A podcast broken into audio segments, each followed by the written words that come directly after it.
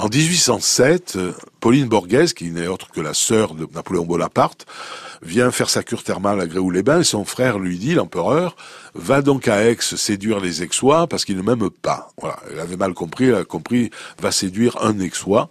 Alors c'est tombé sur Auguste de Forbin, qui était marié, qui avait des enfants, qui avait ce bel hôtel particulier sur le cours, aujourd'hui une banque lyonnaise, et euh, elle a été hébergée là, et puis euh, elle, est, tombée dans ses bras, parce qu'il y avait déjà une intrigue entre eux, euh, une histoire d'amour, une idylle, auparavant, et Auguste de Forbin et Pauline Borghese étaient tombés amoureux l'un de l'autre. Et euh, lorsque elle est venue à Aix, eh bien, voilà, rebelote, hein, comme on dit. Alors, il faut dire qu'elle était, elle était magnifique, hein, Pauline. Euh, on l'appelait la grande horizontale, vous voyez. Donc, euh, et euh, d'ailleurs, son, son frère, qui était capitaine d'artillerie, euh, avait dit "Ma sœur est un canon." Non, ça c'est peut-être pas tout à fait historique. Et elle venait, alors, elle, elle, elle venait avec une réputation très sulfureuse parce qu'elle venait de poser nue pour une copie de la Vénus de Praxitèle, sculptée par le sculpteur italien Canova.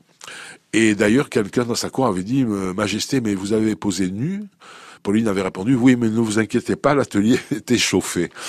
Voilà. Donc, euh, pendant cette période, ils sont allés abriter leurs amours au château de la Mignarde. Bon, ça a fait euh, du bruit. Chateaubriand, qui avait vu Forbin à cette époque, a écrit à son propos, dans les mémoires d'outre-tombe, c'est pas rien, Monsieur de Forbin était alors dans la béatitude, il promenait dans ses regards le bonheur intérieur qui l'inondait, il ne touchait pas terre. Voilà.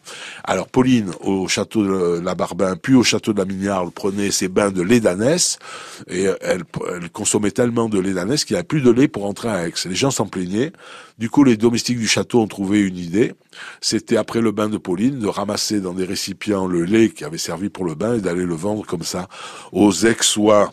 L'été capricieux déployait ses arcades, la pièce d'eau luisait comme un lit de satin, et Pauline Borghese, amante de Forbin, distraite et le corps nu, jouait à la naïade.